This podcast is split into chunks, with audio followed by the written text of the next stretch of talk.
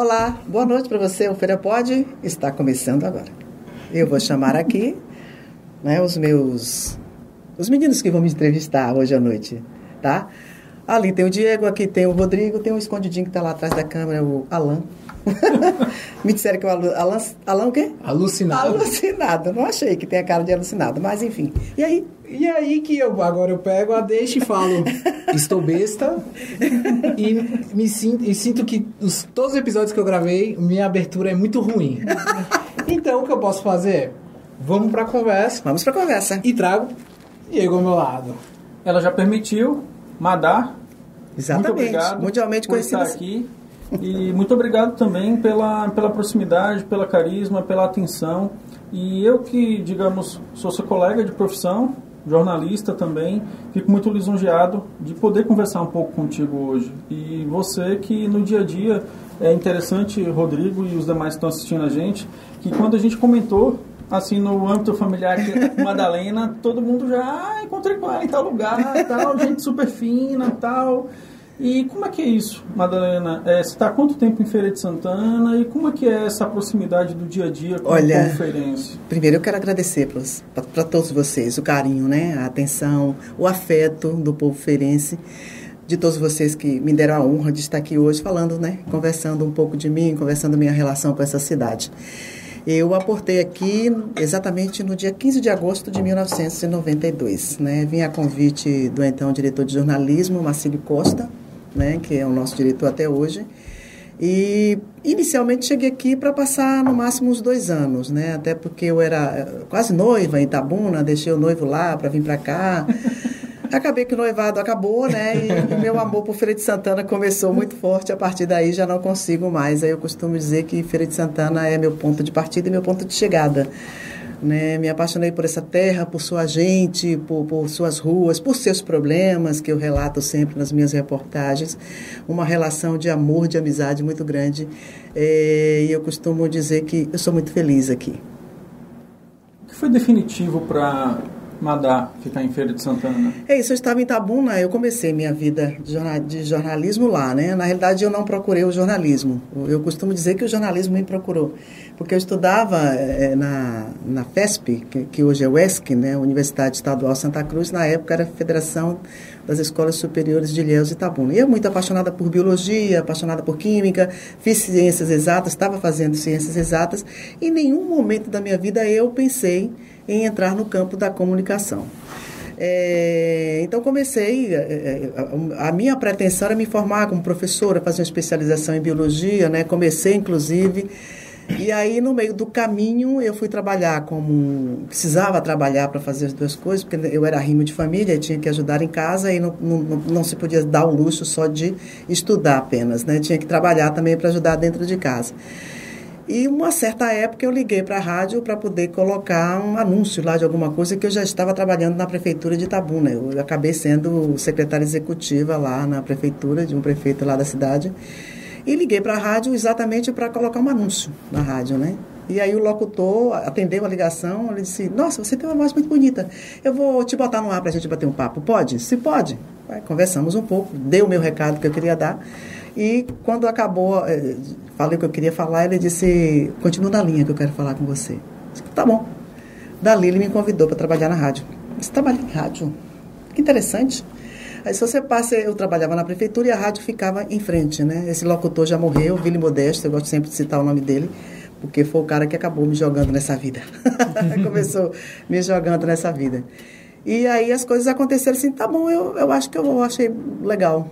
Como é que é? Ele disse, não, você vem de manhã aqui, faz uma participação né, no programa, logo cedo, diz, olha, eu, eu entro na prefeitura às 8 horas, não tem problema, você entra logo cedo, o programa dele começava às seis e meia da manhã, eu te, você aparece logo umas sete horas, e aí depois você vai para o seu trabalho normal. Eu disse, é mesmo? Eu disse, é, vem trabalhar comigo, adorei, adorei sua voz. Aí fui, comecei a fazer isso, né? entrevistar, fazer entrevistas, dava receita de, de, de, bolo, conversava com a dona de casa, aquelas coisas tudo. Foi começando a, a paixão a fluir a partir daí, né?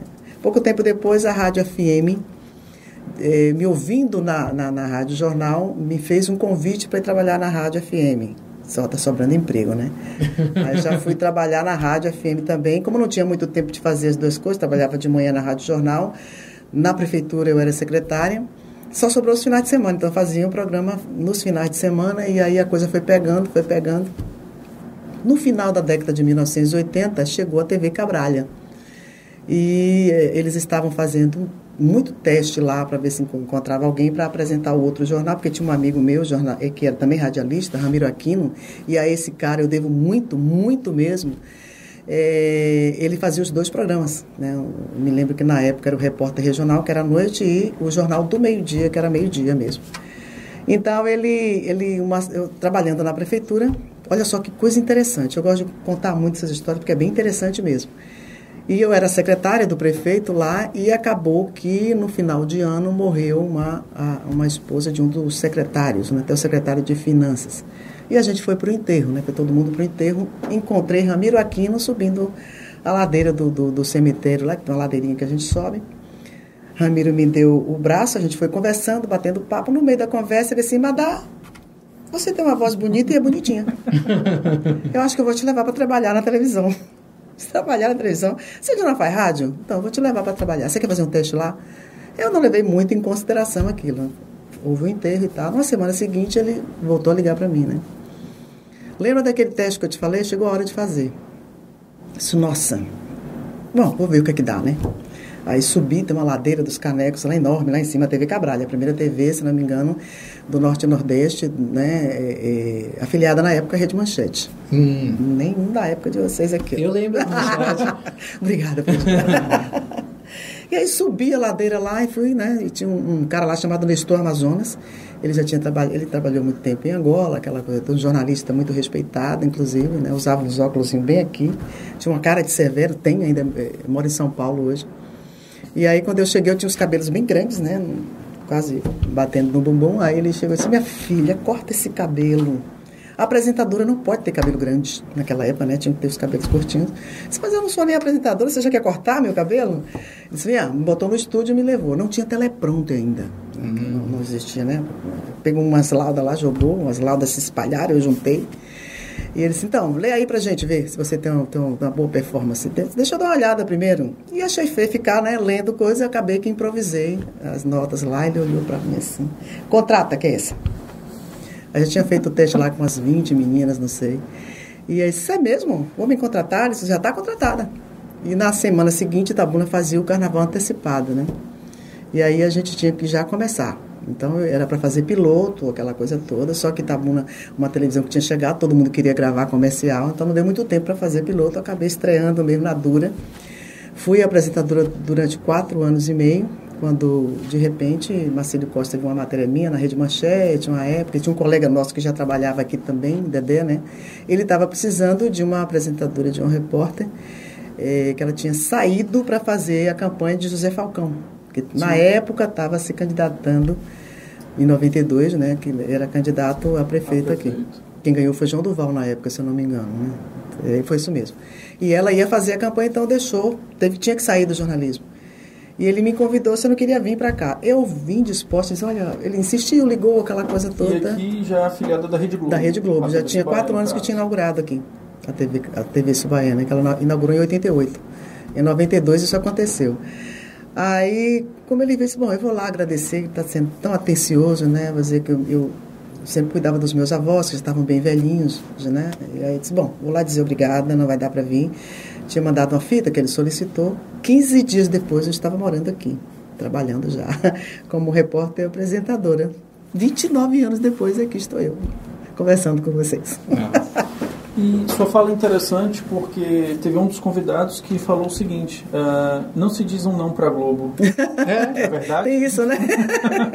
Todo mundo quer ir para a Globo, né? A Globo já tinha o tamanho que tinha nessa época? Sim, já você... tinha uma projeção bem grande, sim, sim. Porque a TV, a manchete brigavam é, por pau, audiência. Mas a, a, manchete já estava bem. E nessa época já em decadência. Aliás, já tinha entrado em decadência, né?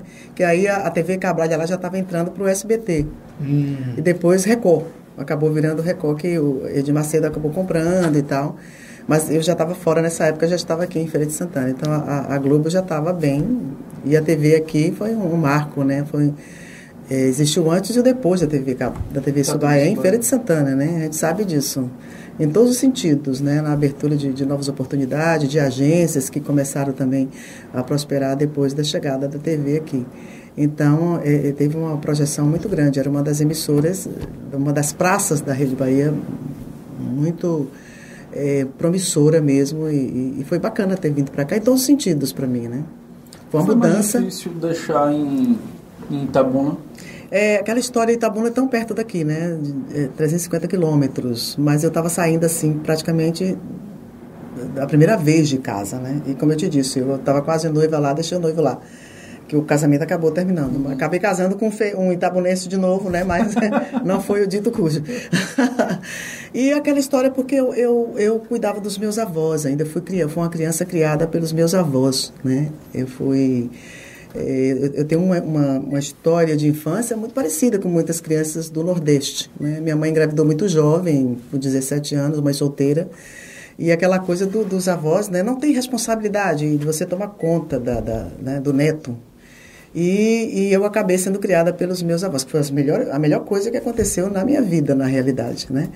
Então, é, eles estavam muito, muito doentes na época, né? E eu assim, poxa, mas é muito perto e eu tenho um irmão de criação. Eu disse, não, vai que a gente continua aqui. Mas eu estava todo mês lá, né? Todo mês eu saía daqui, tinha que visitar Itabuna para ficar um pouco com eles. Eu acho que a parte mais difícil foi deixar minha avó, porque minha avó tinha uma relação muito grande comigo ela, ela me criou mesmo como, a, como sendo mãe duas vezes, né? E como eles eram pessoas muito simples, pessoas muito pobres, pobres mesmo assim de beirando é, a extrema pobreza mesmo. Era um sacrifício muito grande criar os dois filhos e mais uma, como a gente costuma dizer, mais uma boca que chegou. Mas eu, eu costumo dizer que eu fui discriminada por amor, porque eles tinham em mim assim se eles tivessem uma coisinha melhor dentro de casa, essa coisinha tinha que ser para mim. Então, tudo que eles faziam era para a neta. Até porque tinha algumas particularidades. Minha mãe acabou indo embora, não quis criar mesmo. Eu acho que na cabeça dela pesou muito isso. E eu vim conhecer a minha mãe 20 anos depois. Mas vim conhecer mesmo, porque eu não sabia por onde ela andava, nem os próprios pais sabiam. E ela não contou até hoje Poxa, a gente já tem. Eu tinha nessa época, quando ela apareceu, quase 20 anos, minha mãe nunca contou quem é meu pai de fato, né? Também para mim não significa muito, porque eu tive um avô que foi Deus no céu e esse avô na terra, porque meus defeitos eram qualidade para ele. então a gente tem uma relação muito grande de amor, de afeto, de filosofia de vida, de toda essa coisa. E a minha avó, ela, ela se projetou mesmo, assim, aquela coisa de, né, eu era o bibelô dela. É, quando eu saí de Itabuna, eu tinha 34 anos para vir para cá, mas eu era a eterna criança deles, né? Mas eu cuidava deles, eles dependiam muito de mim. E a minha avó fazia tudo comigo. Se ela ia para a missa, era comigo. Se ela tinha que fazer a feira de casa, era comigo. Então, isso foi muito difícil quebrar, deixar ela sozinha lá, sem, sem essa relação. Mas aí ela própria me encorajou para que eu viesse. Não, minha filha é ali, você vem. Então, todo mês eu tinha que ir lá para poder fazer a feira junto com ela e pelo menos ir participar de uma missa, uma missa mensal junto com ela, porque isso já era da nossa relação. Então acho que a parte mais difícil foi quebrar esse laço aí, né?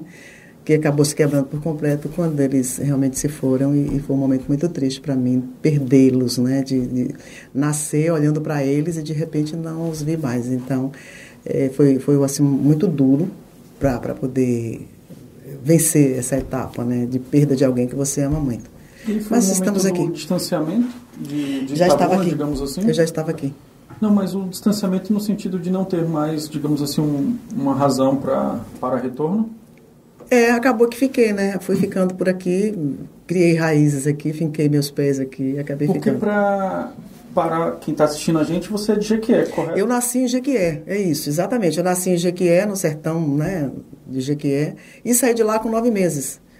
Porque meu, minha mãe e meu, meus avós resolveram ir para Itabuna. Né? E lá começou todo um uma história de muito sofrimento deles, né? Aquela história de antigamente, que quando uma filha, como a gente usa aqui no Nordeste, se perdia, né? era muito era muito difícil. Não, estou com vergonha dos vizinhos, eu quero ir embora daqui. Então, eles ah, foram. Entendi. Mas lá em Jequié, eles tinham uma, vida também muito difícil, né? Eles eram pessoas simples, pessoas trabalhadoras. Minha avó era lavadeira, meu avô foi trabalhador rural, marceneiro, né? Minha avó foi era analfabeta, a gente que acabou é, alfabetizando ela um pouco mais tarde, né, quando a gente já se entendia por gente, como a gente diz assim. por eu notar que ela tinha muita vergonha de botar né, o mata-borrão nos documentos citados. Se você quer aprender a ler, escrever, ela disse, pelo menos assinar meu nome, porque eu tenho vergonha de não assinar. A gente notava que isso incomodava muito ela. Né? E foi um momento emocionante para mim também, quando a gente levou para ela tirar uma nova carteira. Né? Que rapaz, a senhora quer o. Não, eu já sei assinar. E com dificuldade, ela assinou o documentozinho dela. Então, para ela foi uma realização muito grande. Então, ela é, é, tem toda essa história de simplicidade de pessoas. Lá em Itabuna também, eles sofreram muito para criar esses filhos, né? Mas eles, eles, acima de tudo, eles priorizavam a educação. Então era coisa que ele disse, olha, você só vai mudar o mundo, só vai, só vai se mudar, né? você só vai conseguir algo na sua vida se você estudar. Então você tem que estudar porque, além de ser mulher nordestina, você é pobre. Então você tem que estudar. E meus irmãos de criação foram nessa também, né? Acabavam fazendo tudo para que eu pudesse estudar. Então, fui a primeira que fui para a universidade, eh, cursos bons. Ele saía batendo de porta em porta, pedindo livros, pedindo um caderno, pedindo um fardamento. Então, eu tenho muitas essas lembranças na, na, na minha cabeça de até agradecer a Deus pela providência de ter colocado os dois na minha vida, né? Porque eles foram, na minha vida, tem um papel fundamental. E ao, com o passar do tempo eu fui descobrindo que é isso mesmo, né? Então eu fiz duas graduações, uma pós-graduação, com incentivo, com tudo, porque a educação mudou de fato a nossa vida. A gente conseguiu provar isso, né? Consegui tirá-los, inclusive, daquela condição de pobreza absoluta, dar uma condição de vida bem melhor, né? Tirei a minha avó, eu e meus irmãos de criação da lavagem de roupa, ela conseguiu aí sim ter uma vida mais mais mais cômoda, né? Mais sem muito sofrimento, como a gente via que ela sofria. E acredito que deve ter sido um momento gratificante quando eles puderam te ver é. na TV pela primeira. Talvez te escutar no rádio primeiramente e depois te ver na televisão. Não, meu, o meu avô tinha um orgulho assim doentio de mim, né? Que tivesse fazendo o que foi, ele estava na frente da televisão assistindo lá a apresentação do telejornal, né? Eu, eu, eu trabalhava ainda na, na, na, na outra emissora né? A Globo, todo mundo dá para mas não, não, bote aí que eu quero ver Madalena. Então tinha que, que me ver apresentando. E aquela velha frase, né? Minha menina mora em feira, trabalha na Globo. É. Minha menina, né? Depois do estudo entrando. Ô, ô, Madá, quando você chegou em 92? Sim. Foi em 92 você 92, chegou. é. Você foi a primeira jornalista a fazer a apresentação do jornal? Você falou que tinha já quatro Não, anos. Já, a TV já tinha quatro anos aqui. Eu vim substituir uma moça que tinha saído ah. para fazer é, campanha política. Ah, Mas em, em, em, Itabuna, eu fui pioneira, né? Fui a primeira, a primeira. apresentadora. Teve que quebrar muito paradigma? Olha, lá em Itabuna, é, é, eu não, não, não, passei por essa. Por, se passei, passei de, de, de, de, modo despercebido. Eu sou assim meio. Eu, eu acho que obstáculo, eu acho que dificuldade tem que ser vencida mesmo, certo. né? Então, não costumo muito imaginar essas coisas, eu vou em frente. Se eu achar que eu estou no caminho certo, eu me preparei para aquilo, não, não vou também de corpo aberto. É, e mesmo que eu vá enfrentar um desafio, eu vou estudar para saber aquilo, como é que se faz. Na minha vida de, de, de estudante, mesmo quando eu, eu, comecei a trabalhar muito cedo, aos 14 anos de idade, já dando reforço escolar, fazendo algumas coisas aqui, outra ali, para poder ajudar meus pais, às vezes eu chegava em algum lugar, você sabe fazer isso? Não, mas se você me der a oportunidade de aprender, eu vou fazer. Então, eu, eu hoje eu vejo as pessoas aí com o celular, né? Tem o, o advento da internet, que Sim. é uma coisa que está aí para todo mundo, né? E eu vejo adolescentes, meu sobrinho mesmo puxando as, as orelhas dele, pô, você tem um mundo aí na sua frente para estudar. E eu me lembro que o meu primeiro caderninho, quando eu fui para a escola, que meus pais não podiam comprar, você sabe aquele papel de enrolar sabão? Em, em venda de, de mercearia de, de, de, de, periferia, de coisa, não tem Sim. aquele papel grosso? Meu pai pegava na venda de, de um moço que até hoje vive lá e tem essa venda ainda, seu Nicolau. Então ele pegava aquele papel e fazia meus caderninhos, era com aquilo que eu estudava, poxa. Então, eu acho que, sabe aquela coisa do, do, do inventor da lâmpada elétrica, né? O Thomas, Thomas Jefferson, que ele Thomas disse... Edison. Thomas Edison, que ele disse, um gênio se faz com 1% de inspiração e 99% de esforço próprio, né? De suor. Então, é, é, eu, eu estudei ali que às vezes você levantava de manhã e disse, olha, minha filha não vai para a escola hoje não, que não tem nada para você tomar café. E eu pegava minha mochilinha e ia. Porque desde cedo eu comecei a notar ao meu redor a situação que aquelas pessoas viviam, né? E eu disse assim eu quero mudar a vida dessas pessoas que estão apostando tanto né, no meu êxito. Era, era criança, mas eu, aquilo me incomodava, né? De ver uma, uma vida de dificuldade, que, poxa, eu estou com alguém aqui que está me ajudando, eu vou aproveitar e agarrar. Então, eu me lembro que hoje os meninos têm aí internet, tem tudo, e eu ficava lá indo nas bancas de revista, olhar aqueles folhetos que tinham alguns cursos, né? Que você tinha que você fazia por correspondência. Tinha um, né, um, um, me lembro Fundação Getúlio Vargas e tanta, tantos outros, você tirava aquilo ali, preenchia, era curso grátis, eu vou fazer, para quê? Eu não sei, para servir para alguma coisa. Mandava, vinham os módulos, e eu fazia em casa, recebia o certificado. Então, fiz vários cursos de secretária, de não sei o quê, de telefonista, tudo isso me ajudou de fato, porque acabei que trabalhei em todas essas áreas, fui telefonista da Telebahia durante algum tempo, é, trabalhei tirando férias em escritórios de alguém que batia na porta, eu estou precisando trabalhar. Ó, tem um aqui para tirar férias, você quer tirar? Tirava férias de alguém e, e fui, né? O meu primeiro emprego com carteira assinada foi na Telebahia, na extinta Telebahia, para telefonista, que eu passei no concurso. Né? E aí as coisas começaram a já a melhorar e eu comecei já a ter um salário para tentar ajudar os irmãos e ajudar a tirar a minha família de uma condição de dificuldade que a gente conseguiu. Né? E aí a vida seguiu, estamos aqui. Biologia lhe ajudou em alguma coisa no jornalismo? Meu curso de, de, de, de ciências exatas, né, que eu me, eh, hoje você faz diretamente o vestibular para ciências para biologia, é, né? ciências biológicas e tal. Assim, lá na época que eu fiz, você fazia primeiro todo o curso e um, um ano de especialização, um ano e meio. Eu acho que o que, que, que, mais me ajudou foi essa, essa paixão de ver a vida, né? De me ajudar nesse sentido de... Eu acho que me ajudou mais psicologicamente, de, de, eu acho que eu tinha mais um pé lá na psicologia, de lidar com as pessoas mesmo, de tentar ter eu gosto muito de ser empática, de me colocar no lugar do outro, né? de, de, de você conversar, de você é, extrair das pessoas. Mas tudo que eu fiz, tudo que eu fiz na, na, universidade também, claro que tem me ajudado até hoje nessa minha trajetória, né? nos campos onde eu, eu, eu atuo. Com, Madar, quando você chegou em feira, e aí você já estava como repórter? Já, já, já era repórter, apresentadora. Apresentadora. Já.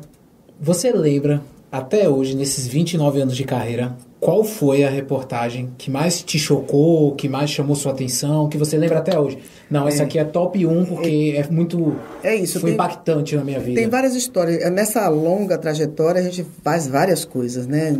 Histórias de superação, história de pessoas né? Histórias tristes para você contar, história de pessoas que acabaram entrando no outro mundo que coisas que a gente não gostaria de contar. Tem uma série de reportagens assim, mas tem uma que me marcou bastante. Geralmente quando me perguntam, ela me vem logo à mente, né? Quando eu cheguei aqui em Feira de Santana, eu acho que pelo menos uns, uns um bom tempo eu não via chuva, né? Porque a seca aqui é, é, é assim, uma coisa muito castigante mesmo. E aí eu fui fazer uma matéria numa comunidade, a, a, a, diretora hoje, ela é presidente do Sindicato de Trabalhadores, Conceição Borges, que é muito minha amiga, ela, quando, quando isso acontece, ela já sei a história que você vai contar, porque realmente foi uma história que me marcou bastante. E aí eu fui fazer uma história de seca, né? Fui fazer uma matéria da seca é, é, numa comunidade de São José, que eu não vou me lembrar agora. E quando eu cheguei lá, estava seca, escaldante mesmo, aquela coisa de, de terra rachada, não tinha nada para ninguém comer, as pessoas comendo bredo, que é uma folha que as pessoas catam, né? E, e, e aí eu fui mesmo a fundo, entrei nas casas das pessoas para mostrar tudo aquilo. Eu morava ali na rua Juraci Magalhães, né? No centro de feira, né? No, acho que ali é, ponto central. E aí eu morava ali. E fui com Conceição fazer essa matéria, né? Geralmente quando a gente vai para a roça fazer alguma coisa, vai alguém do sindicato para os caminhos da roça, às vezes para quem mora na cidade é meio difícil para ir. Então ela foi me acompanhando. E assim, quando você tem alguma família muito necessitada aqui, a gente precisa mostrar a história, a situação que essa feira, chamar a atenção dos governantes, alguma coisa, para tentar ajudar com frente de trabalho, qualquer coisa nesse sentido. Vamos. E me levou na casa de uma de uma moça, se ela muito ela tivesse uns 30 e poucos anos, e ela tinha acho que uns três filhos e uma neném ainda, né? Uma recém-nascida. E aí a gente começou mostrando a história dela, fui até a cozinha, né, um, um, fogão de lenha, com panelas esfumaçadas, aquelas coisas, e nada para comer, né, uma panela com bredo dentro, isso é a única coisa que tem para comer, é. E aquilo me sensibilizou bastante. Corri, fiz a matéria, e a neném estava com muita febre. Disse, mas sua filha está com muita febre, ela está doentinha. E no meio do caminho eu vim pensar, pelo amor de Deus, a gente precisa ajudar essa menina, essa criança está com febre, ela é fome, ela está passando muita necessidade. Eles também acham, Madá. Vocês vão fazer o seguinte, eu tenho uma amiga lá em Itabuna, que ela é pediatra, vamos ver se a gente consegue marcar para levar essa menina, né? Ver se a gente ajuda, comprar os remédios, alguma coisa. Eles, tudo bem. Corri, trouxe a matéria para o BATV. Passou no BATV essa matéria, essa história toda. E quando eu voltei para casa no meu plantão, que eu cheguei na porta de casa, tinha uma montanha de alimentos. Os próprios moradores do bairro, é, ali do ponto central, né, na rua onde eu morava, recolheram esse alimento e colocaram com um bilhete assim para aquela família que você mostrou na matéria. Liguei logo para Conceição, né? Disse, Consa, não te conto. Aí ela disse, meu Deus, que coisa boa. Vou arranjar um carro aqui amanhã para a gente pegar. Botei na garagem e tal, no outro dia. Liguei para a pediatra realmente para a gente tentar marcar. Ela disse, pronto, veja o dia que você pode trazer a menina para a gente examinar. E aí saímos com um caminhão para ir levar esse alimento né, na, lá na zona rural. Quando a gente chegou na porta, a gente trouxe aquela festa toda e ela muito triste, né? E eu disse, olha, tem uma boa notícia para você. A gente conseguiu um médico para sua neném. Ela disse, não vai mais adiantar, minha filha faleceu. Então, é uma história que eu me lembro sempre com muita emoção, porque me remotou de uma certa forma também. Uma, a minha história de infância, né? De, de muita necessidade, de pessoas simples, de pessoas sem oportunidades que às vezes não conseguem nem comer, né? É o, é o menos do digno, é você ter comida na mesa, né? E eu, eu me lembro muito dessa matéria com muita emoção, até porque o, o socorro chegou, mas não chegou para aquela garotinha, ela não teve chance. Né? Isso foi em que ano? Eu acho que tinha uns, uns dois anos depois que eu cheguei aqui. 94. Eu cheguei em 94 por aí.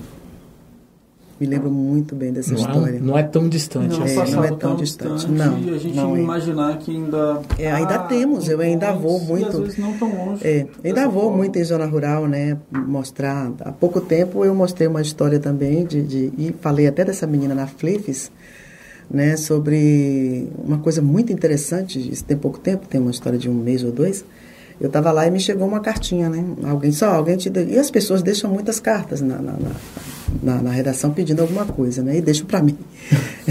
As me chamam de prefeita da cidade. Primeira dama. E deixa, tá. E é uma, é, me chama assim, a dona de feira, que brincam muito comigo. E deixam muitas cartas. E eu recebi uma carta, uma carta, abri a carta, era uma menina contando, né?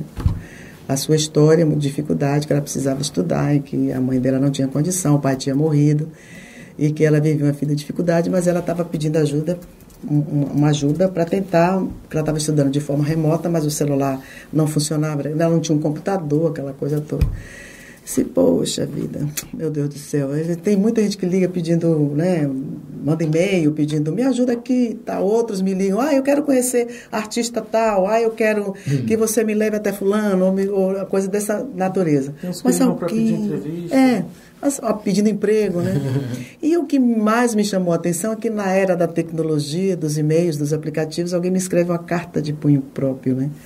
Eu acho que depois acabei descobrindo de que aquela história ali era para alguém que queria botar mesmo a sua essência naquela carta.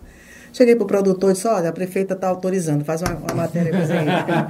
Felipe, que é o produtor Rio, tá, aguardou a carta e foi aquela coisa de né, programar e tal, acabou demorando um pouquinho. Depois, aquela carta que você recebeu, você lembra? Se lembro, você não mandou fazer ainda. Você vai deixar de ser meu assessor, ainda brinquei com ele. Tal. Não, nós vamos mandar fazer e é você mesmo.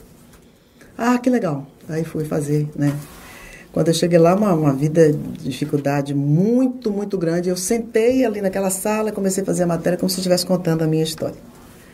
Mas, meu Deus do céu, como a coisa vem, né? Comecei e tal, fiz uma matéria, aquela coisa toda. E sentei do lado da menina disse, olha, Laila é o nome da menina.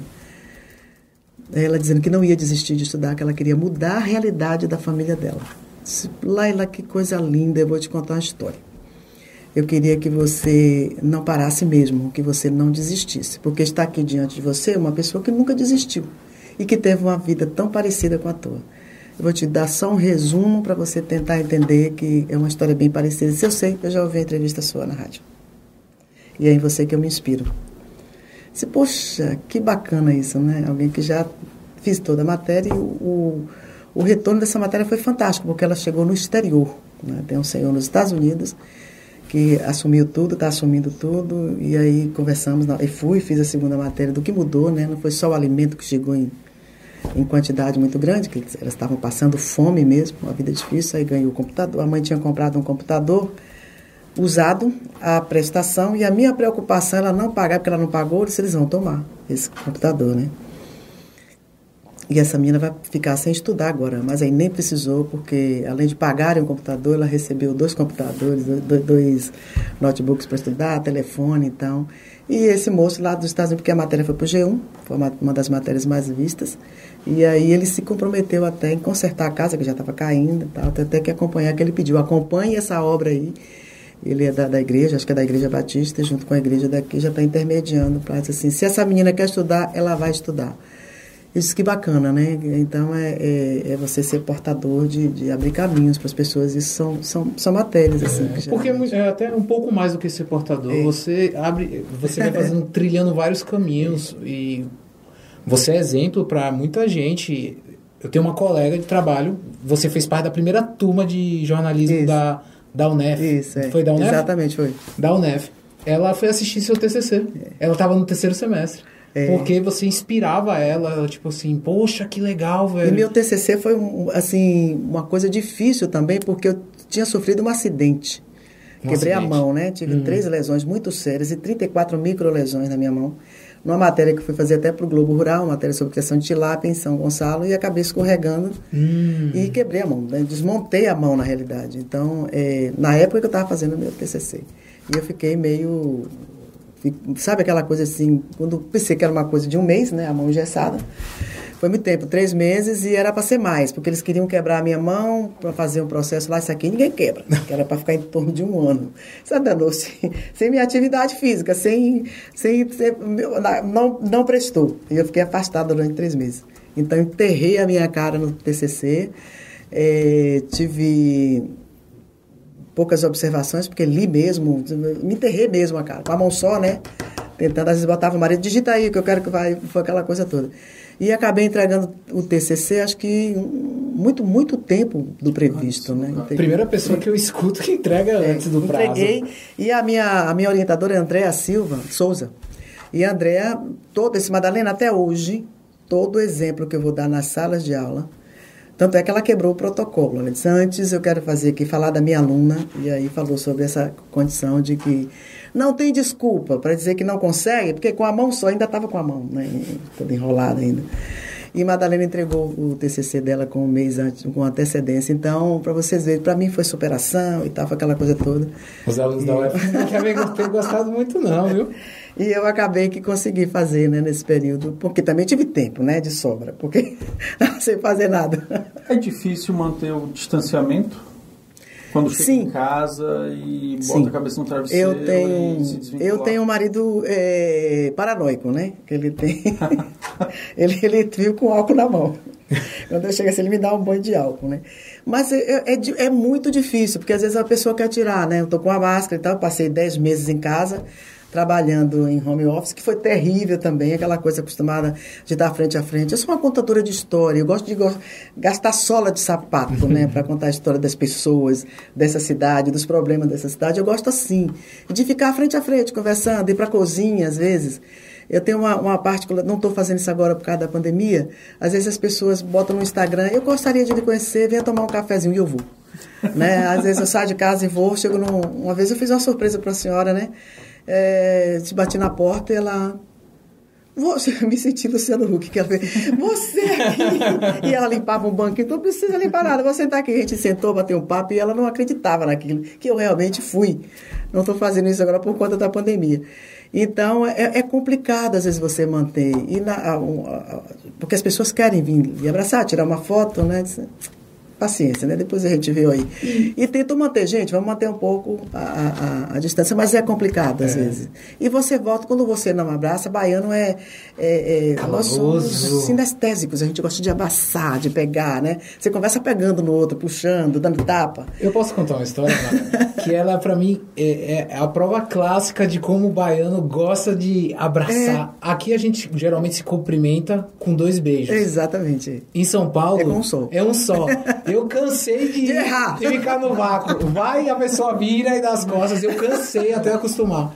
É. Mas eu falei, velho, vocês são muito frios, é, pô, porque muito, a gente gosta de abraço, Não, a gente gosta é. de perguntar como é que tá tua mãe, teu pai. É, toda teu a irmão. toda. O eu nem sei quem é teu irmão, mas aí, como é que tá teu irmão? Não, que bom pra saber. Eles são mais. É verdade. Na semana é seguinte já tá na casa Já, já tá, tá na casa da pessoa. Não, leva mais alguém. Você sabe que eu encontrei assim parecido? Mineiro. Mineiro, Mineiro também, é também muito assim. Você pergunta o endereço, ele vai te levar na porta, né?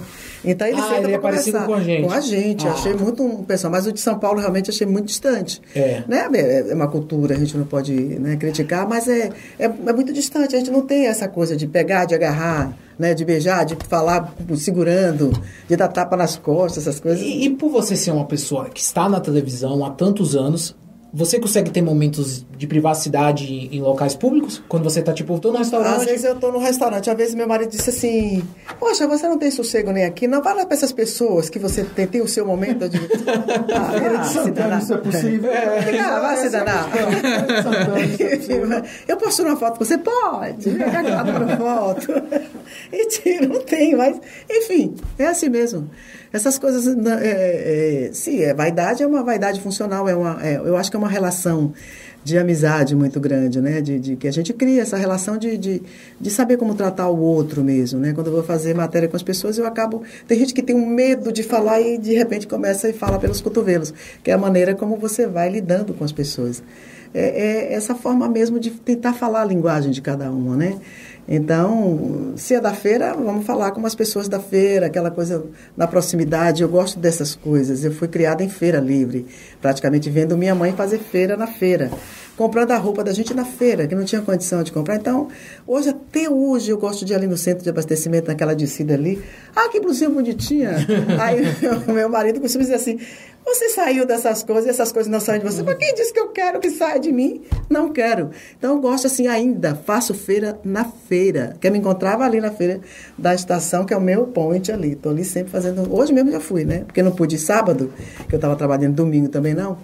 E aí, pronto, eu, eu, eu, gosto assim de fazer minha feira na feira, de encontrar com as pessoas, de ouvir a história da pessoa, na maior paciência do e mundo. E qual foi o lugar mais distante que você teve e que, porventura, alguém falou, Madá, como eu te e falei, eu, visit, assim... é, eu visitei Minas Gerais, um amigo estava lá, vem para cá nas férias. Aí acabei que peguei o avião aqui com a mãe dele e a gente foi, né? Tiago, ele é, é, auditor fiscal lá. E aí eu fui. Quando a gente estava lá num, num restaurante que eu nem imaginava, alguém fez. Madalena Braga. alguém me chamou? Já na intimidade, já na intimidade. Aí virei assim, não, deve ser alguém com o nome de Madalena Braga, né? Deve ser comum. Não é Madá, da besta. Quando eu olhei, disse, não, eu moro em Irará, tô aqui. Tinha botado um restaurante, era a dona do restaurante. Eu te acompanhava, tira foto e faz live pra alguém que ela tava comigo lá. Foi uma, uma festa, você vê. Né? Eu disse, gente, até aqui de pessoas que trabalhavam aqui acabaram, né? Indo para lá e a gente acabou se encontrando. É legal saber que a feira tá em todo lugar. Em todo lugar. Já aconteceu isso comigo. Todos os caminhos levam a Feira de Santana e Feira de Santana vai para Eu não tenho nenhum nem de perto o seu reconhecimento. Uma vez andando em São Paulo, o cara me gritou do outro lado da rua. Eu falei, não é possível. Eu falei, como é, assim? É. O que você tá fazendo aqui? aqui? ah, a mesma coisa que você. Eu falei, ah, isso é, isso é verdade. A diferença já tá em todo canto. Pois é. Quando foi que você percebeu que o jornalismo era seu mote de vida? É isso, né? Começou assim, essa, essa, foi, foi me puxando, me puxando, quando eu vi aquela teia de aranha, foi né? A TV que é, você lembra da frase isso... lá de o jornalismo é um doce inferno, né? me lembro dessa frase de Dante, eu te falei agora há pouco Sim. da minha infância, que meu pai, sempre que eu roubei um livro do meu pai para ler aquela coisa toda, e foi né, a Divina Comédia de Dante Alighieri, e quando eu cheguei na parte do inferno, tinha lá, né? Quem entrar aqui, esqueça lá fora todas as esperanças. Então chegou um ponto que eu acabei tão dentro do, do jornalismo que por mais que você queira sair, você já não sai mais, né? Acabei descobrindo, ficou para trás da sala de aula, outros planos, né? Que a gente estava, quando eu vim para cá, a gente estava fazendo plano, eu e alguns colegas, de botar um cursinho, né? Para ganhar vida de alguma Ainda forma. Ainda na parte de ciências Ainda na parte de biológicas. ciências biológicas, e aí, de repente, você no jornalismo você entra e assim, como foi que eu entrei nisso aqui, Senhor? Como é que sai agora? Não, cadê a saída? Não consigo encontrar, né? E essa paixão, acabei descobrindo, o jornalismo me fez descobrir que a minha grande paixão é essa mesma, a paixão de contar histórias, né? Mudou muito de lá para cá, porque você começou no rádio, foi, foi para uma TV que não tinha teleprompter, é. teleprompter e depois TV Subaé, Rede Globo, muita mudança no, muita, na forma de fazer. De todas as formas, né? Porque o jornalismo, na sua essência, é aquilo mesmo, né? De contar histórias verdadeiras, ter a responsabilidade da apuração, essas coisas que a gente sabe do jornalismo, ele vai ser eterno nesse sentido, né? Fora as fake news da vida, a gente sabe que o jornalismo é exatamente essa história de relatar fatos verdadeiros, né? Para não destruir a vida de ninguém, mas para é, você denunciar situações que, né, que apontar soluções para problemas, para essas coisas todas. Acho que o jornalismo tem esse papel fundamental de, de, de contar a história verdadeira mesmo. É, mas no seu formato mudou muito, em tecnologia, na linguagem, tudo, né? Quando a gente lembra que a gente faz muitos cursos, que a gente lembra, já fiz muito curso com, com, com, com William Bonner, com uhum. César Tralli, já a gente tem foto com ele. É. Ele pediu para tirar foto com ele. pediu para tirar foto com ele. Madalena! Madalena! Vem cá, Madalena, tirar foto comigo. O contrário, na realidade. Então eu me lembro dessa, dessa coisa de, de de como começou né, o, a TV, como a TV começou, trazido lá para o seu Assis Chateaubriand, essa história que a gente dá em jornalismo, Sim. e que todos os profissionais migraram do rádio, né, aquele vozeirão impostado, que era que encantava né, as donzelas, nas, nos programas da noite, aquela coisa toda. Então, como se tinha imagem, né, os locutores tentavam é, admiração das pessoas, porque era bem próprio da época aquela voz impostada, aquela coisa toda. Quando ele saiu, ele foi para televisão, até uma, uma decepção muito grande. Porque, ah, mas é esse cara que é fulano de tal, esse cara assim e tal, né? Nem tão bonito como se imaginava que fosse. E ainda foi aquilo realmente com aquela, aquela voz impostada, aquela coisa, né? De, de, de do rádio, levada do rádio, oriunda do rádio. Mas com o tempo a imponência deu lugar à cordialidade. Então hoje o jornalismo foi virando uma conversa das pessoas, uma informação mais leve, com linguagens mais coloquiais, hoje uma coisa mais oral, né? exatamente como a gente se comunica para que todo mundo possa se entender. Não é subestimando ninguém, mas é uma linguagem básica que todo mundo possa entender de primeiro.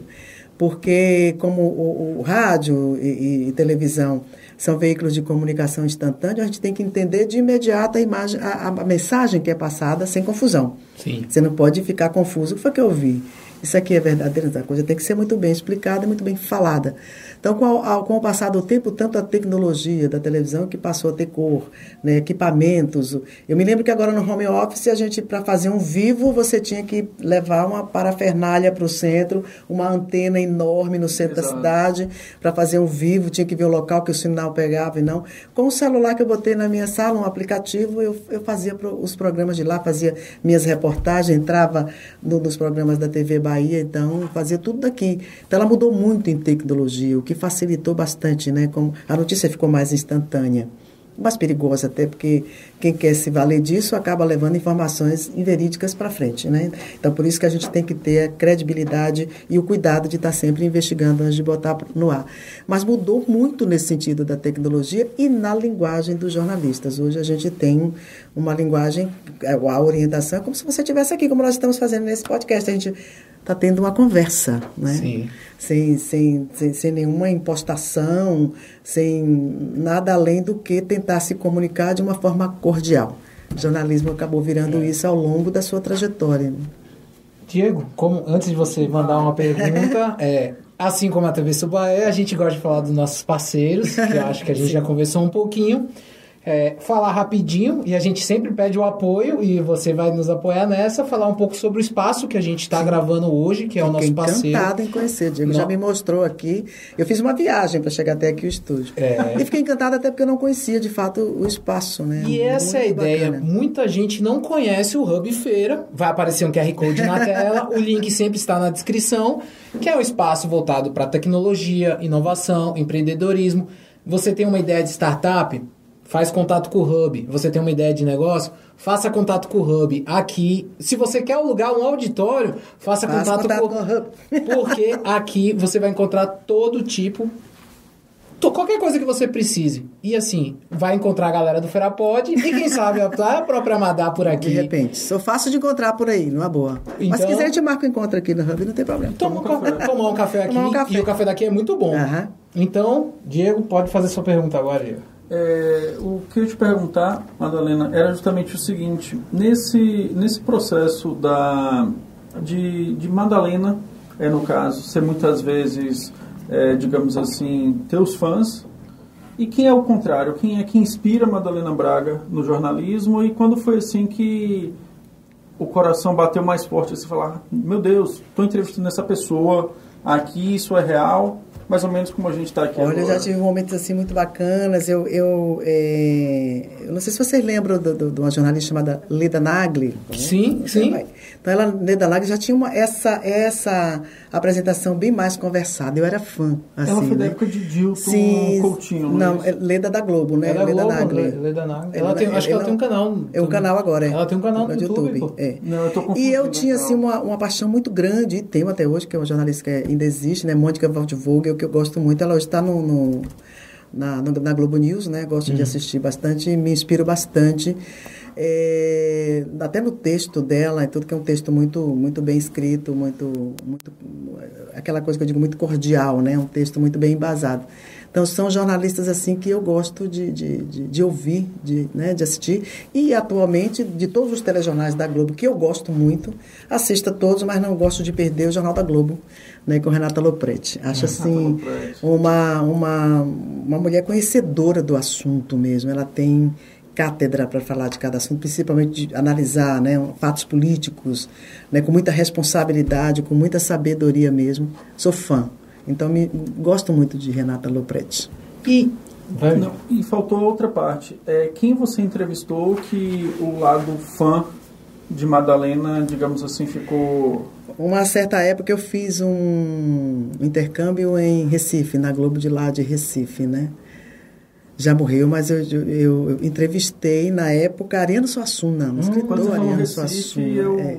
Ariano Suassuna estava entregando um título de cidadã pernambucana, sabe quem? Raquel de Queiroz. Nossa. E eu entrevistei os dois, mas eu eu eu estava tava fazendo intercâmbio e recebi essa pauta à noite. E aí fui e disse assim, gente, eu tô aqui é, diante de Ariano, eu tô aqui em Estarrecido, eu sou seu fã, meu pai, eu sou sua fã, meu pai realmente é, é, li muito dos seus livros e fui citando alguns assim que meu, meu avô me incentivava e ele riu para mim e tal. Tiramos foto, entrevistei ele e também Raquel de Queiroz, né? Assim, foi Nossa. um momento histórico para mim. Muito bom mesmo, inesquecível até. Eu queria pegar um ganchinho Hum. e falar um pouco, já que a gente está falando de alguns programas da Globo, sobre o Profissão Repórter. E você tem muito contato com a Universidade de Jornalismo. Você acredita que esse tipo de, no caso de programa, ajudou ah, os estudantes a terem uma visão diferente do que é o jornalismo? Eu acho que deu a, é, deu a eles o, o- a, a real situação do jornalismo, né? Porque eles estão em campo praticamente fazendo tudo, né? Produzindo uma matéria, indo em busca daquela matéria, tentando sentir e, e vocês sentem ali que às vezes o Caco ele, ele chama, né? O, o, o repórter que foi fazer. Por que, que você não fez assim? Então é uma aula aquilo ali, Exato. né? É, é uma universidade mesmo. é, que ele, ele cobra do, do, do, do jornalista, né, do, do, Do repórter, estudante. do estudante. Então, eu acho que quem passa por ali tem muito a aprender. Na verdade, do foca, Fantástico, Né? Porque é. são os recém É, jargão. Ah, Mas é fantástico Ah, com, é o com o Caco Barcelos, que é um aprendizado. Tem uma eu ma- acho que dá uma real mesmo do que é o jornalismo em si, da busca dessa Você já teve notícia. com ele, com o Caco? Não, não o conheci. Não. E teve um programa dele, do Profissão Repórter, que eu nunca vou esquecer. A cara de assustada dela foi um show de racionais na virada cultural que deu um mega problema. O prefeito era até o Kassab. E o Racionais estava em cima do palco, falando para as pessoas pararem. E o público não queria acabar, porque a polícia queria acabar com o show de Racionais, por todo, do, todo o problema que diz que o Racionais causa. Racionais pedindo pro pessoal parar, ia a polícia indo pra cima do pessoal, o pessoal indo pra cima da polícia. E a, a repórter, ela tava assustada, ela falou: Eu não vou, eu não tenho como, eu não Eles, consigo." eles, eles se mostram ali, inclusive. Outro programa muito forte também foi sobre a pandemia. Sim, Da que, sim. que os, os repórteres choravam, eles, eles estavam ali de frente à situação. E E aí- vendo gente chorando, que recebeu a notícia de que alguém tinha morrido. É, é ali um laboratório aquele programa, na minha opinião. É um excelente laboratório para a profissão de jornalista. Era uma das. é, falando até um pouco de mim agora, também no objetivo, mas assim, foi um do- dos motivos até. Que a gente, quando vai fazer jornalismo, tem um pouco disso. E aí, no meu caso, um dos era escrever para caros amigos. E aí eu lembro que depois de uns seis meses. Antes disso, eu recebi a resposta do Renato Pompeu, na época, que era o, o editor-chefe, autorizando a publicação do meu texto. Só que já fazia tanto tempo que eu não publiquei. Eu tenho o e-mail até hoje, eu não apaguei. E o outro era o que a gente chama, para a parte do profissão repórter, que é vídeo reportagem. Que é você, é o vídeo repórter e você coloca a câmera no ombro e aí você vai fazer Sai correndo atrás você da é notícia. você é, é, você é tudo. Você faz tudo. Ali, é por isso que eu Você digo, porque o jornalismo é um pequeno exército, né? Para produzir uma aí, matéria jornalística. Essa é a diferença. É, você tem lá o produtor, você tem o pauteiro, né? Você tem as pessoas que ligam, que marcam o repórter, apurar aquela notícia toda na redação, lhe entregar a pauta e você vai e faz tudo de novo. Porque o jornalismo é isso, né? Você sai com uma pauta, mas você tem que checar todas as informações que está ali. E o profissão repórter é isso. O, o, o, o repórter, ele sai, o foca, como você diz, ele sai nessa busca, ele aprende de Prova tudo ali. Prova de fogo. E aí, Madalena, Sem vem- esconder a sensibilidade, né? Porque eles se sensibilizam ali, eles se mostram como pessoas que são. E aí é a questão agora de fazer a pergunta desse outro distanciamento, que é você se distanciar dessa notícia ao chegar em casa. Você falou do seu esposo, que fala das pessoas É. quando vai pensar, mas e aí quando a notícia está em você, ele coloca a cabeça no travesseiro? Às vezes você fica ali pensando né, em situações. Teve, eu me lembro de uma matéria que eu fiz de, de uma mãe, a gente recebeu a notícia de que na zona rural de Bonfim de Feira, tinham três adolescentes que tinham sido mortos. Ah, vai lá, teve uma chacina e tal, fui lá fazer a matéria. E quando eu estou lá fazendo a matéria, chegou uma mulher desesperada, caiu em cima daqueles três corpos, chorou, chorou, chorou. Isso foi no ao vivo? Não, foi numa matéria mesmo que eu fui fazer. E chorou e eu ainda tentei consolar ali. Quando eu acabei que fui descobrir, você é o que é deles? Eram três filhos, os três filhos que ela tinha. Os meninos tinham feito uma, uma, uma briga lá na, na festa, mataram dois. História triste, né? É. Mataram dois e saíram os outros lá, amigos e parentes, saíram em busca deles e acabaram matando os três e os corpos foram encontrados. Eu fui com aquilo na minha cabeça e aquilo ficou, sabe, a noite toda e eu acordasse, gente, a dor daquela mãe, aquela coisa toda. Essas coisas me sensibilizam muito, né? Porque pode se imaginar, mas tem mãe, mãe é sensível, são seres humanos. Eu não vejo a coisa assim, ah, né, bandido morto, bandido bom e bandido morto. Não funciona assim na minha cabeça. E outras coisas. Eu me lembro de uma outra matéria também, de um menino que tinha é, marginal e tal, mas tinha matado lá no bairro Pedra Ferrada, e uma mãe chegou chorando e as pessoas execrando aquela mãe, ah, dá graças a Deus que morreu um bandido e tal. E a mãe jogada, mas foi um impulso meu, assim, que aquilo me doeu e eu tirei ela dali e abracei. Fiquei com ela abraçada, ela chorou o tempo todo no meu ombro, né? Ali, porque eu senti o mundo inteiro Contra ela. contra ela. Meu Deus, é uma mãe, né? E você leva essas coisas para casa. E você fica. Eu, teve um, um plantão meu de um Natal, não vou me lembrar agora que ano foi. Não sei se vocês lembram de um, de um, um crime que aconteceu aqui, de, de- de um- dois jovens tocaram fogo no, em cinco pessoas. Amarraram. Ah, eu lembro. Nossa.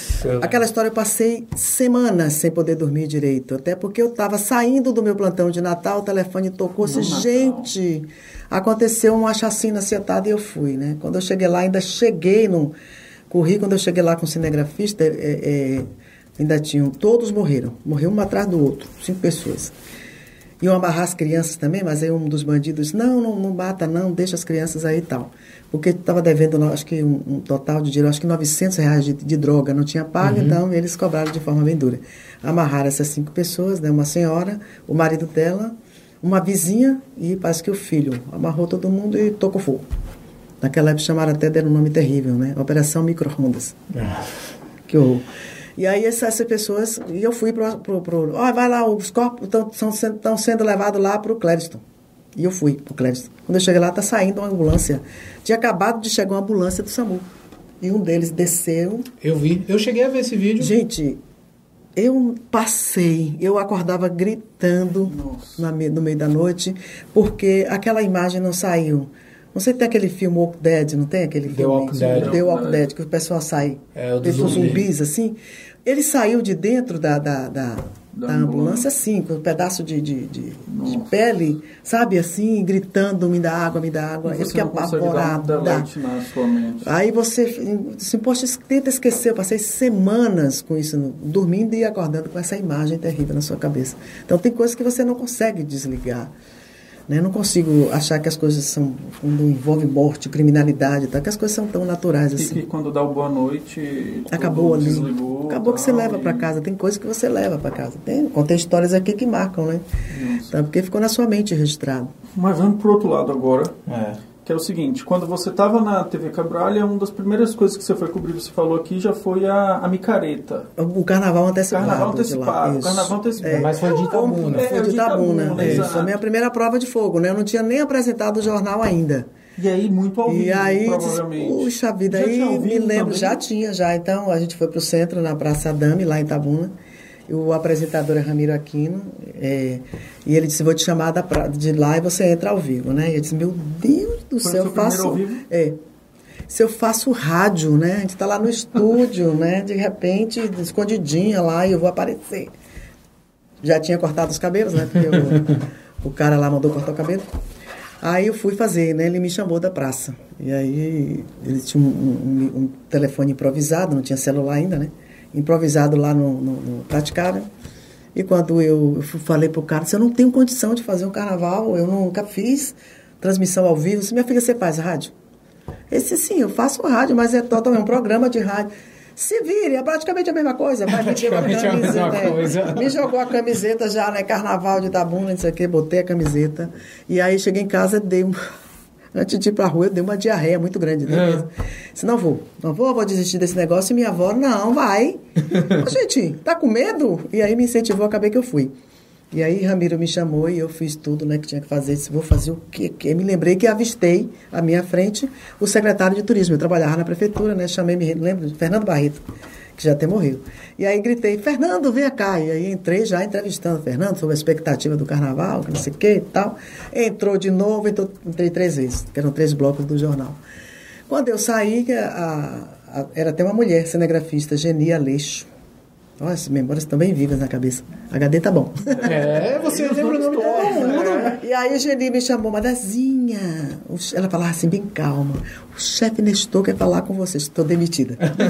Já? Saiu tudo errado. E peguei o telefone e diga Nestor. Que eu tinha dito a ele que eu não ia, né? Foi o que ele aí, contratou, foi o não, que- né? Foi o Nestor Amazonas, né? Que era o superintendente da emissora. Aí ele fez assim, tava com medo, sua... E soltou um palavrão, né? É isso aí, só fala um pouco mais baixo, que tá muito estridente no meu ouvido. E vai embora. Eu tava ali escutando, eu tava ali monitorando. Eu digo, aí fiquei ousada, né? Eu digo, é por aí, então bora. Mas tive um grande professor, né? O cara que me, me, me ensinou os primeiros passos e que me norteia até hoje, né? Que é Ramiro Aquino, esse jornalista que eu faço questão em qualquer entrevista assim de, De falar falar muito dele, porque sabe aquele cara que ele pegou pela mão e senta aqui que eu vou te ensinar tudo. Era um jornalismo diferente de hoje, era tudo, mas o dele foi bem assim, bem contemporâneo, porque os ensinamentos de, de, de Ramiro me, me deram um regra e compasso para a minha profissão de jornalista. E aqui, em Feira de Santana, encontrei tantas outras pessoas que eu costumo chamar assim de, de ponte, né? Me lembro de, sempre cito um, uma estrofe de um poema de Cecília, né? Que ela diz assim, o amor é ponte.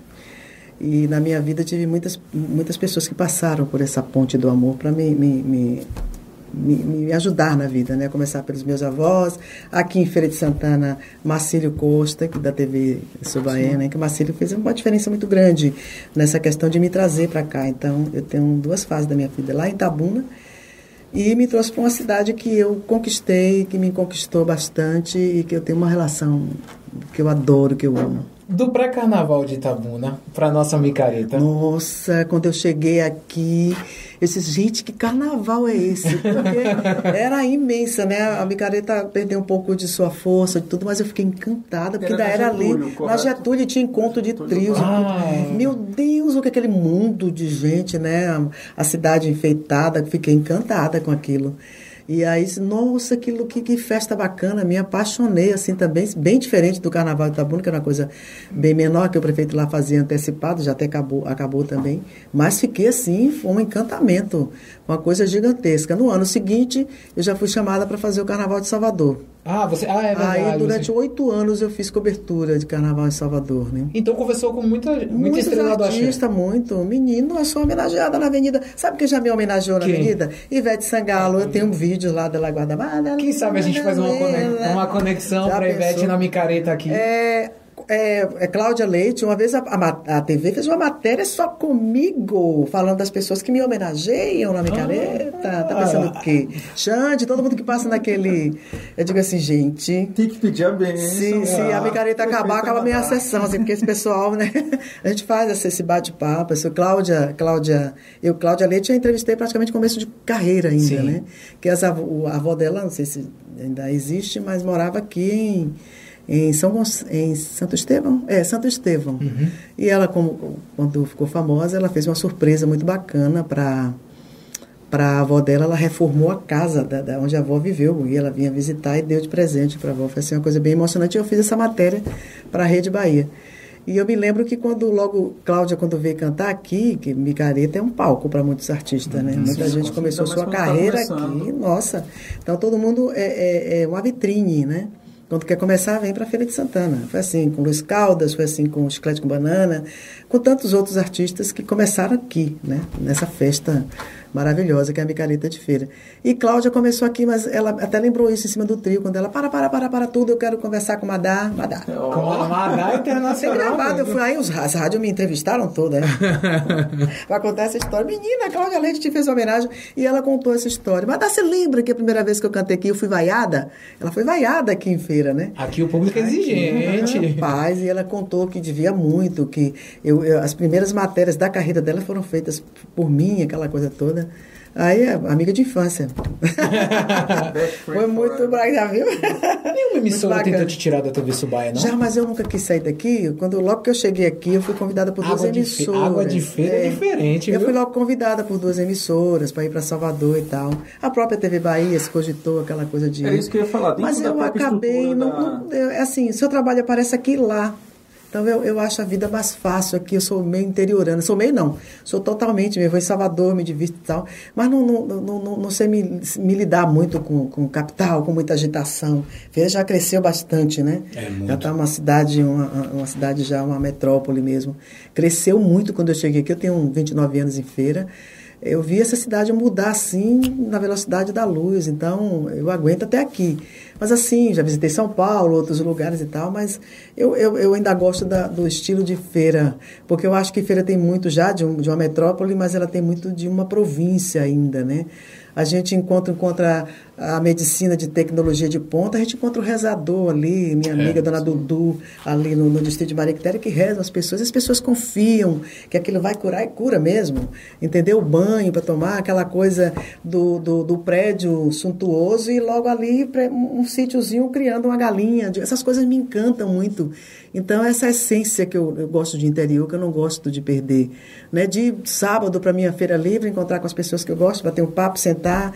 Tem um cafezinho aqui, quer, quer, ali mesmo eu boto e tomo. Então, são essas coisas que eu, que eu gosto mesmo, que feira me, me completa nesse sentido. Então, não E- pretendo morar assim em capital, não. É, e assim, a gente tem um. eu- pelo menos eu tenho muito desse hábito, eu não sei vocês, que é- eu não trato mais feira como interior. Não, Porque né? eu falo bem assim, eu viu? vou pro- no São João, eu falo, vai Vou pra pro onde? interior ali de interior. Amargosa. Vou pro interior. E eu- feira é interior, né? Mas em- A gente não tem mais esse Não costume. tem, não tem. O pessoal tem. de Salvador deve até falar, ah, esse pessoal de feira aí se achando, se achando. É, mas tem que se achar mesmo. Porque a gente é. E foi até uma das coisas que a gente estava até discutindo hoje, que foi uma das postagens que gerou muito, digamos assim, comentários, que era se Feira é uma cidade boa para se morar ou ruim para se É. morar. Porque alguns convidados têm opiniões aqui que já vieram e aí você já inclusive falou sobre isso aqui. Que para você é uma cidade Foi, boa. para mim é foi isso mesmo? excelente, excelente para mim. Claro que feira tem suas mazelas, tem seus problemas, como toda cidade de médio porte, já para grande porte, eu não sei. Né? A gente sabe que a gente tem muita coisa aqui que precisa melhorar, a qualidade de vida, mas eu acho até que feira ainda tem qualidade de vida, que você ainda consegue almoçar em casa, Isso, entendeu? exato. Você consegue sair assim, comer em casa, é, é, não digo em todos os lugares, mas de vez em quando você ainda passa ali no bairro, tem Dona Maria na porta, batendo um papinho ali, conversando, o vizinho batendo, jogando conversa fora.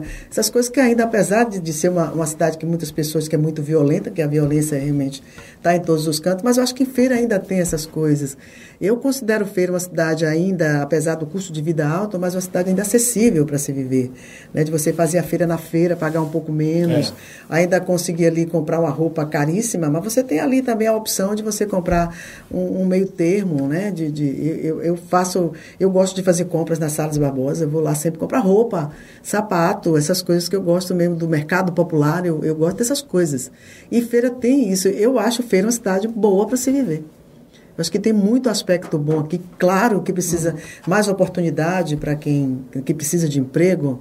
Né? A gente sabe que ainda tem, quando você vê um comércio ambulante muito grande, você sabe que não é oportunidade de muita gente. Mas feira você acaba ganhando a sua vida de alguma forma. Né? De, de alguma, alguma situação você consegue tirar o seu custo de vida dali.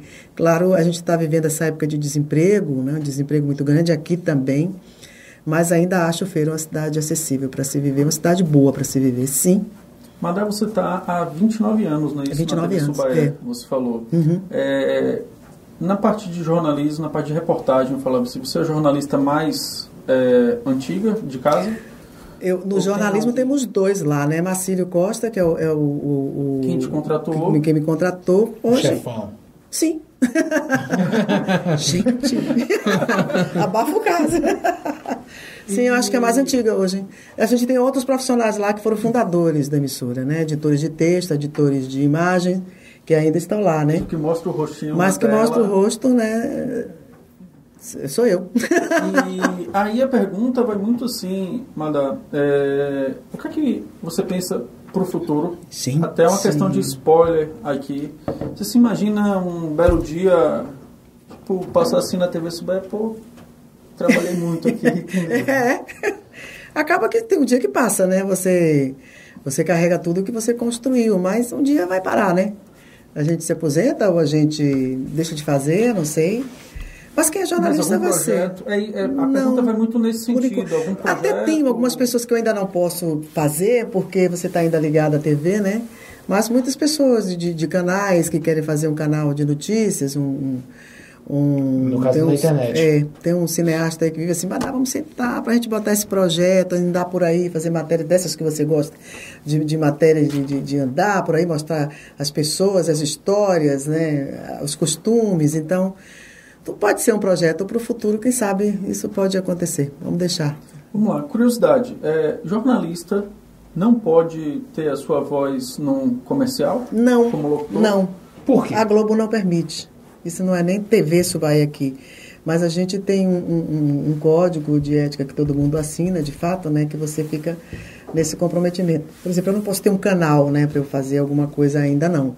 Então, a gente não pode fazer comercial. A Globo proíbe isso terminantemente. Eu não posso fazer comerciais, eu não posso para rádio, pra, você pode até fazer para Que é um programa de rádio. jornalista do entretenimento. Você não pode fazer de, de, de, de marcas, né? Você não Campanha pode fazer publicitária. campanha publicitária, exatamente. A gente não pode fazer. Mas a gente já tem alguns profissionais que trabalham também em rádio, né? Rádio você pode trabalhar. Rádio você pode. é, Mas por que a Globo segura vocês até de sei. estar criando um canal de, no YouTube a ou dentro das redes dela, sociais? acho que Mas política isso- dela, né? Mas isso é mais A geral. gente tem, mas isso é, é, mais geral. é. Porque, salvo, engano, quem é do entretenimento... Sim, exemplo, aí é outra história. Aí você pode é fazer isso. Mas, Mas, ele foi para o entretenimento. então ele pode fazer os te- testemunhais, aquela coisa toda. Mas- Jornalismo, jornalismo, não. Mas você não acha, Amada, que isso é uma- até uma crítica minha, do que eu penso? Às vezes eu sinto que a Globo se distanciou demais de uma geração que está chegando. Eu vou falar pela minha. É- eu assisto a TV Subaé porque é a, é a melhor fonte de informação regional. Mas para falar que hoje eu vejo William Bonner, os outros jornais, eu não tenho mais tanta vontade. Eu, às vezes, eu entro no site da- do G1, dou olhada superficialmente nas matérias, é o mesmo, ultimamente é o mesmo padrão de matéria, e aí eu falo, beleza, nada de novo, vou pro próximo, olho, vou pro próximo e olho. E sinto que cada vez mais parece que a Globo está se distanciando de querer Talvez se seja comunicar. por essas mídias alternativas, né? De repente isso tem ajudado. Como você disse, você prefere lá o G1, que é uma notícia mais, É, mais, mais compacta, instantânea, mas você se informou. Né? Então, e ela tem essa mídia alternativa que oferece também para o, o, o telespectador, para o público bem mais jovem, que, que já não É. tem aquela, o costume de estar lá e assistir em frente à televisão. Porque eu vejo, isso sempre foi uma opinião minha. Eu trabalho com marketing digital. E uma das, das formas que a gente usa de fazer campanha é. eu- Por que eu trabalho com marketing digital? Porque a gente viu na televisão algo inacessível para muito. Para muita. é, o, o termo que eu gosto de usar é negócio local. Às vezes fica um pouco inacessível. E a gente conseguiu enxergar, na, através das mídias digitais, uma forma de colocar ele no jogo. Entre aspas. A TV Sué, ou a TV Sué não, a Rede Globo lançou o, o Globoplay. Com um conteúdo que grande parte, teoricamente, é de graça e nunca colocou uh, de graça o, o, conteúdo. Você tem que assinar. Sim. E deixa de. Não estou dizendo para corta a assinatura. Por que ele não, eles nunca pensaram em oferecer dois modelos de negócio? Ó, oh, você pode assistir de graça, mas com comercial. O é. YouTube Premium e o YouTube convencional. Porque fica parecendo, a minha visão, posso estar totalmente equivocado, mas como alguém da área de comunicação, começa a enxergar que a Globo, cada ano que passa, tá perdendo o patamar que ela sempre foi. Eu não sei se não tem mais interesse dela em deixar, mas perder a Globo é perder um papel de um jornalismo que por muito tempo teve muita credibilidade. E com as ondas da fake news, você uhum, começa é. a ter um problema, um probleminha aí, porque se você perde uma fonte de referência, você vai ficar escutando quem? E eu sinto que, sei lá, a Globo parece que está demorando de cair, cair na ideia deles, é, ó. A ideia é se pensar, né? É um projeto a, a se discutir, né? Não, não, entendo realmente o que política é que ela pretende, mas ainda acho que é muito referência, né? Nessa questão do jornalismo, Sim, principalmente é nessa era tão complicada que a gente vive, que é a era das fake news. A gente dá como exemplo aí a, a pandemia, uhum. que é, a gente não vê, por exemplo, o Ministério da Saúde hoje divulgando dados de mortos e o, o, consórcio de é o consórcio da Globo, se, se, no, junto com outros veículos para poder dar essa informação para a população. Então ainda acho esse trabalho de credibilidade muito bem feito, né, de, de apurar Sim. realmente a notícia. A gente não pode deixar de citar que isso é muito responsável. E acho que ela tem procurado outras alternativas, né? Você mesmo citou o Globo News Streaming, né? O Globoplay. O Globoplay. E aí você tem também o próprio G1, né? Que é uma notícia mais compacta, mais Sim. instantânea para que possa atrair esse público, esse, até pessoas que não têm tempo hoje também de estar em, em frente a um jornal. E a própria linguagem dos jornais. O Jornal da, Manhã, da do Bom Dia Brasil tem uma linguagem, você, você vê a diferença, né, que é para o público específico daquele, daquele horário. O Jornal Hoje já tem uma linguagem e uma, uma, uma, maneira de abordar as matérias, e a mesma matéria também apurada, com muita seriedade. E um jornal mais denso, né, mais político, que é o Jornal da Globo. Acho que ela já tem feito essas diferenças para atrair público de segmentando. De, exatamente. Eu acho que ela tem tomado esse cuidado e pode ser que daqui para frente também se pense no cuidado maior para trazer os mais jovens, como você é, disse. Porque, porque para mim assistir Globo é bem difícil. Não é só Globo, é Sim. é assistir televisão. Televisão, eu acho que é essa política geral, né? Uhum. Pelo que você está me dizendo, eu acho que é alguém deve perceber isso aí, eles fazem pesquisa, tudo isso, deve chegar é. a essa conclusão. Vamos torcer. É, porque, no caso, aqui em Feira, Ainda está acontecendo, eu não lembro, os jornais aos sábados, o local? Por enquanto está fora. O jornal está fora. Por conta da pandemia? Sim, por quê? sim, por conta da pandemia, né? Houve uma redução muito grande de profissionais. Ainda está se voltando aos poucos, os profissionais já voltaram a, a, a coisa, mas, por, por, mas tem se estudado esse retorno dos jornais também ao sábado, né? É, o Bahia Meio Dia já passou para um horário maior, então está todo local. Há estudos também para se tornar a, o BATV também local, né, um pouco mais para frente, e outras emissoras que tiraram os telejornais, como TV São Francisco, lá de Barreiras também, que tiraram uhum. os TVs locais, deve estar, já estão é, se estudando a retomada, é, a retomada desse, desse é, jornalismo. mudanças, digamos, é. mais assim... Há uma série de mudanças no, que eles estão... Últimos... E por que o jornal começou a ter uma hora agora? Ficou todo local, até porque uma, uma própria exigência também da população, né? Porque Sim. a gente quer ver notícia daqui, uhum. né? Eu quero, ah, eu quero falar do jornalismo comunitário, que para mim é um grande jornalismo, né? Aquela coisa de você é, mostrar o que está acontecendo na cidade realmente, né? De você denunciar e apontar soluções para problemas que afetam a comunidade. Então, se aproximar bem mais da comunidade nesse sentido. Isso acontece muito no, BA, no Bahia Meio Dia de Salvador, mas é Salvador. Uhum. Né? As pessoas querem aqui. E quando você tem uma notícia de âmbito estadual, assim você veicula. Você vê que está lá o jornal daqui mostrando as coisas daqui, mas como tem uma, uma, uma notícia de impacto estadual, essa notícia vem para o nosso jornal daqui. É então, todas as praças passaram a ser porque local. Talvez o que, o que o Rodrigo está falando. É essa exigência de aproximar também, trazer o público, Sim, entendeu? Como, como você vê lá no, no Salvador, alguns quadros é, ali mais Bem locais, da, né? comunidade, da comunidade de Salvador. Da comunidade de é. Salvador. E aí, se você observar o próprio mosaico, ele fez agora uma. uma ele está trazendo uma ideia de interiorizar Exatamente, é. o programa e falar bem olha, Bahia saindo até daquele conceito de baianidade, né, daquele Exato. clichê, não é só Salvador, não é só litoral. É, exatamente. Porque mesmo interior. Porque Salvador, mesmo sendo próximo, é muito diferente, não tem nada, nada, até o jeito é. de falar é distante. Então, o que se chegou à conclusão é que a gente precisa né, mostrar a comunidade da nossa região, né, essa E é linguagem muito- nossa. E a gente tem muitos aspectos aqui de interesse Vou- jornalístico. Vou testar a memória de Madame, mas isso é fácil.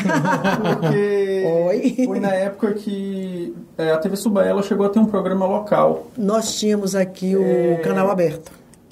Era o canal aberto que, que era com Eduardo. Canal aberto. Eduardo Oliveira. Canal ele aberto, fazia nossa, Era um canal, era, foi, foi- exatamente, exatamente, canal aberto. Eu participei, mas eu cantando, Canal aberto. Meu Deus do céu. A gente tinha na Rede Bahia o, o Rede Bahia Revista, né, que interior bem mostrava bem o interior de todas as praças, tinha que aparecer.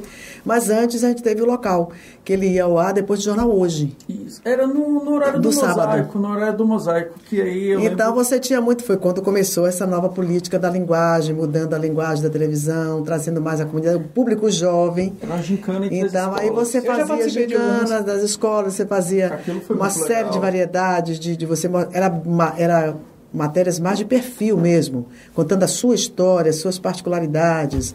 E essa questão de ir para as escolas para poder atrair os- o público jovem E para o eu lado lembro que eu sofri bullying. Não, não, não, nesse, não nesse formato de agora, mas assim. Foi canal porque aberto, Eu exatamente. cantei, que aí eu lembro que ele falou assim: bota uma música com tal letra. E aí na hora só me veio uma de reggae e aí eu comecei a cantar. e aí minha mãe foi me levar pra casa da minha tia e eu não queria sair, que eu olhava assim pras pessoas, imagine, só aparecia. só aparecia ali um momento e achava que as pessoas estavam olhando pra mim dando risada e eu não queria sair. Imagine se fosse hoje. É, Madá, a gente está entrando nos encaminhamentos e quando um colega seu veio aqui, também jornalista, a gente fez um, um bate-bola muito rápido, com perguntas Sim. com respostas rápidas. E aí a gente quer escutar um pouquinho da sua opinião. Sim. Umas quatro perguntinhas, tá bom, Diego? Eita. É, da cidadã Da cidadã Madalena Braga. Diga. sobre Vamos feira. Eu posso começar? Por favor. Eu acho legal, eu queria... Se você dá, olha, eu já sou ferense, viu, gente? Eu Já recebeu, né? Já- já ganhou o título? Já ganhei certidão de nascimento. aqui. Ah, Por favor. Então é cidadã. Então ninguém diga que não é meu conterrâneo. Foi em que é. Deus de Maria, acho que foi 2014, 2017. Foi rápido. Demorou, pessoal aqui. Foi em 2014, eu exigente, vou olhar direitinho. Pessoa exigente, demorou pra conceder o. E foi assim, sabe, concedido por unanimidade. É, vamos lá. O que Madalena Braga acha do BRT? Ixi. Tá pode demorando. responder, pode não responder, pode passar. Tá demorando essa obra, né? A população tem reclamado muito. E, na minha opinião, também a gente precisa ver o BRT funcionando mesmo. A gente tem denunciado muito sobre, denu- Sim. sobre o BRT, porque está uma obra que até agora ainda não disse para que veio, né? Por, é, não, não inaugurou ainda. A população surgiu com essa promessa de melhorar né, o, A locomoção, a o locomoção transporte. do feirense, então a gente está esperando ver se esse BRT realmente funciona e esperar que ele não se torne obsoleto, né?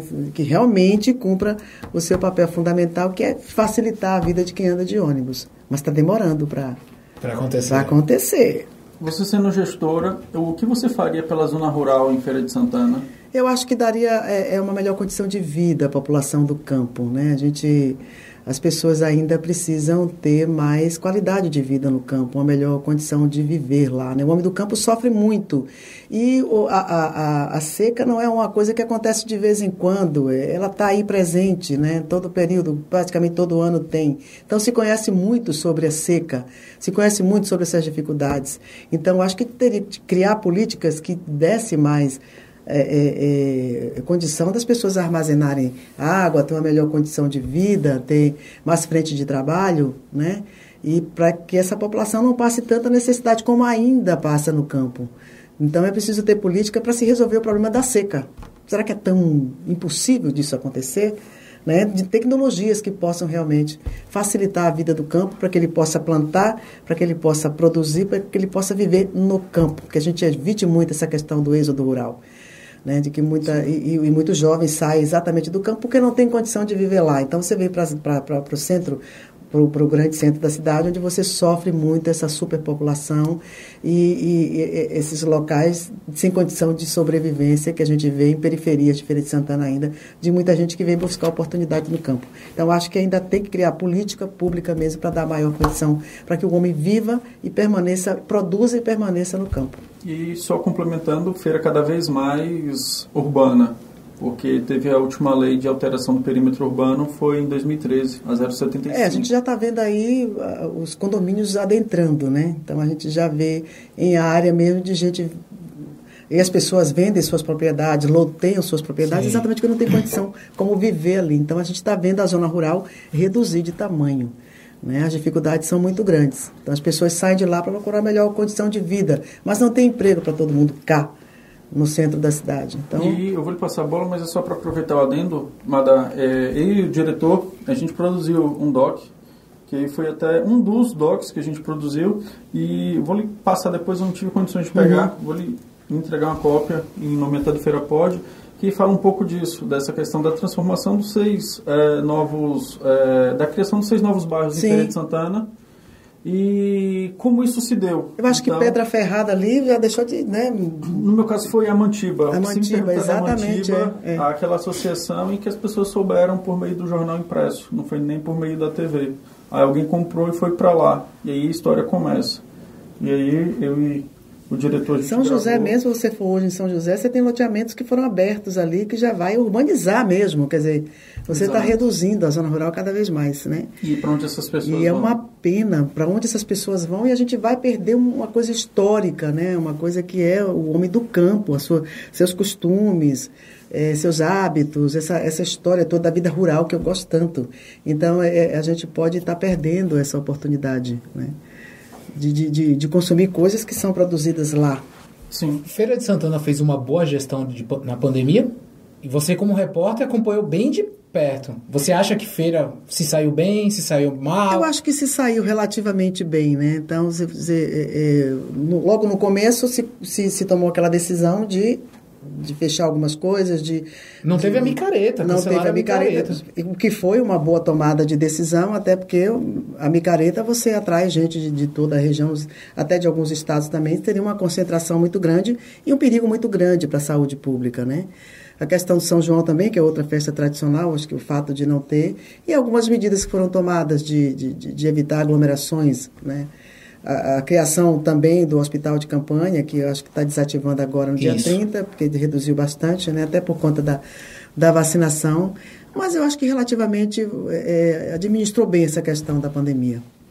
E uma que eu nunca ouvi, Madalena se posicionando, fique tranquila, não é política, por favor. Mas você é Bahia de Feira ou Touro do Sertão? Ixi, Maria! Pode empatar, não? não tá, ultimamente tá fácil, Madá. Tá muito fácil escolher agora. Quando eu vim para aqui, em Feira de Santana, tinha um Itabuna lá, né? Sim. Poucos meses aqui, e aí é, Itabuna e, e, e, o Touro do Sertão, eu disse, Jesus, eu estou muito dividida. Aí eu, eu, fiz uma passagem dizendo isso, né? Meu Deus, eu estou dividido, não sei para quem torcer. E o editor teve até uma sacada boa, ele me dividiu de um lado o Touro do Sertão e me dividiu para o lado do Itabuna, né? Então, vamos me dividir aí. É. Pode dividir no meio do Novembro. e para a gente fechar... Eu é... acho que é tudo uma questão de história. O Bahia de Feira é bem mais antigo que o Touro do Sertão, né? Passou um bom tempo, acho não? que é o contrário. Não é, o Flu, não é o Flu que é mais antigo? Vixe, agora você me pegou. Mas eu sei que ela, o Bahia de Feira ficou desativado muito tempo. O Touro é mais antigo. O Touro é mais antigo. O diretor trouxe informação. Acho que o Touro é mais antigo. O Vou contratar você, viu? Tanto que o Touro já foi campeão baiano, tem, tem as, as estrelinhas já na sede. exatamente. Mas quando os dois, até por, por tradição, quando os dois estão jogando misericórdia, fica muito difícil para mim, né? Por tradição, por ser mais antigo, vamos Touro do Sertão. Pra... Touro do Sertão. é... Vocês não me disseram que eu coisas tão difíceis assim. E para fechar, qual foi a situação mais inusitada que você viveu nos bastidores é, do jornalismo e pode ser inclusive da micareta também? Ah, você acabou sendo cômico, Maria. engraçado. Tem algum que pode falar? Deixa Com certeza tem. Não precisa falar nome. eu me, eu, eu, é uma, algumas coisas são muito engraçadas no jornalismo que a gente acaba enfrentando, né? Mas é, buscando aqui no, na memória, eu me lembro que a gente fazia entrevistas de estúdio, mas a gente gravava antes, né? E aí fui entrevistar um, um, alguém ligado ao comércio aqui para falar ainda sobre a URV, se eu não me engano, alguma coisa assim. É, foi sobre a URV. A gente queria saber os impactos né, daquela mudança econômica e tal, e a gente chamou alguém ligado à associação comercial. E, e, a pessoa foi e disse, olha, eu nunca dei entrevista na minha vida. Ele já estava meio travado assim, né? Ele ficou assim na cadeira. E por sorte minha, a entrevista foi gravada, né? Porque se fosse ao vivo, eu estava numa saia justa. Que a entrevista não é boa quando o repórter fala demais, né? Quem tem que falar muito é o entrevistado. E aí eu me disse, ah, vamos tá, tá. E fiz a primeira pergunta e ele, a resposta que ele deu, não. aí a segunda pergunta e tal, e eu disse assim, meu Deus, isso não vai dar certo. Mas a, primeira, a segunda pergunta era alguma coisa que ele respondeu afirmativamente. Sim. Aí, o, o, cinegrafista todo solícito veio, olha, vamos fazer o seguinte, o senhor precisa falar um pouco mais para a entrevista ficar mais dinâmica. E eu já estava assim me pipocando por dentro. Já. precisa falar um pouco mais. Então, o senhor, o senhor tem que falar mais para poder andar, né? Aí foi tentar explicar a ele, ah, tá, tá certo, tá certo, tá certo. Eu fiz a pergunta, ele fez, provavelmente. Aí eu fiz isso, não tive como. Me pipoquei de rir, rir, rir, que disse assim, meu Deus, eu tentava parar e eu não conseguia, né? Ele fez, tá ruim, não tá? Fala a verdade. Aí dá mais vontade de rir ainda. Vamos conversar, não tá legal realmente. Ele fez, olha, eu não tenho jeito mesmo, cancela esse negócio. E a entrevista foi cancelada, não tinha como ir, né? É um fato engraçado. Uma saia justa, na realidade, né? Porque se fosse ao vivo, seria bem pior, sem dúvida nenhuma. Sim, e você me fez lembrar, quando você contou essa história, de algo que eu e o diretor recentemente passamos. A gente foi gravar um doc para um dos passeios aqui é, do pessoal que é de camisaria da Relaxaê e eles estão é, fazendo um trabalho de ação social na comunidade em que as mulheres é, estão aprendendo a costurar e gerando renda ali. É o nosso terceiro doc junto aí, o diretor. E aí com isso é, a comunidade falou assim, não, vocês vão entrevistar aqui o, o senhor mais, é, Antigo, mais velho da, da comunidade e tal. Ela chegou lá e tome luz, tal, ajeitando e botando o microfone e tal, aquela coisa toda. Quando começou, aí eu fiz as perguntas, né? Aí falei assim, o senhor conhece é, o projeto aqui e tal? Ele, não. É, sua filha está ali na escola, o senhor conhece? Não. O senhor conhece? Tá? Não. E aí, eu nem sei o que, é que ele falou, mas aí eu fiquei me perguntando depois com o diretor, foi, por que que levaram a gente para falar com ele? Mas, resumindo, foi isso. Mas virou uma excelente história. Agora teve um, uma um, sequência um São João que eu fui fazer ao vivo, a gente fazia uma cobertura ao vivo também, o programa de São João, e tá lá, a gente tá aí, eu fui no meio do povo, dançando e tá fazendo a cobertura. Aí vem um, um forrozeiro daqui e me abraça e começa a dançar. Eu vou dançar agora com Ana Maria Braga. Ah. Eu digo, inclusive, meu salário é maior que o dela. Foi ao vivo isso, né? Todo mundo riu e tal, foi aquela coisa. Mas o bom é o improviso. é. O bom é o improviso. Madalena, a gente já está chegando aqui na, nas considerações finais. ah, não tem aquele bom. para falar assim, oh. Tá. oh. tá conversando contigo aqui. A gente sempre aprende e foi muito bom ouvir esse outro lado é, de Madalena e saber um pouco mais da tua história. E aí, como a gente sempre faz, está aqui a, a sua câmera e a gente gostaria que você falasse suas palavras finais, até uma dica né, para quem está estudando jornalismo e que tem esse sonho também, seja para essas meninas, mulheres que você já inspira, e seja para o público em geral. E aproveitar que você está de rosa, a gente vai entrar no Outubro Rosa também. É verdade, é verdade. Essa, é a campanha essa gravação, do Outubro Rosa. É isso dizer, já falei aqui de sobra, né, sobre a paixão que eu tenho por Feira de Santana, uma, uma coisa boa que aconteceu na minha vida, ter vindo para essa terra, né, ter conhecido tantas pessoas bacanas aqui, exercendo aquilo que eu gosto de fazer, né? Nessa minha trajetória de contar história, o que o jornalista é, de fato, né? Pessoas comuns e que contam histórias. Eu gosto de contar histórias, histórias bacanas, às vezes infelizmente tristes que a gente tem, mas eu gosto de contar tudo com muita sensibilidade, né? Porque eu gosto de enxergar as pessoas, eu gosto de conversar com elas e saber de fato né? me fazer gente como sou diante de pessoas, de gente. Então, é, como você me disse, se for para dar uma dica para quem é jornalista, para quem está pretendendo ser jornalista, muita gente me pergunta, vale a pena? Dá para ganhar dinheiro? Eu não, não, Claro que a gente precisa sobreviver, mas eu não vou por esse lado. Eu vou pela satisfação de fazer aquilo que me dá prazer fazer. E o jornalismo é meu sacerdócio de vida, né? Eu vivo emocionalmente dele e vivo economicamente a minha profissão. Então, para você que se pretende fazer jornalismo, primeiro se apaixone pelo que você faz, tá? E faça com responsabilidade. apurando acima de todas as notícias com veracidade, com responsabilidade, porque a gente, é, é, se for um jornalismo de forma irresponsável, você pode destruir a vida de alguém. Não é o propósito do jornalismo, né? O jornalismo é para contar histórias verdadeiras e construir histórias e construir a vida, contribuir para a melhoria da qualidade de vida das pessoas. Essa é a minha principal dica. Eu fiquei esperando boa noite, é. as letrinhas.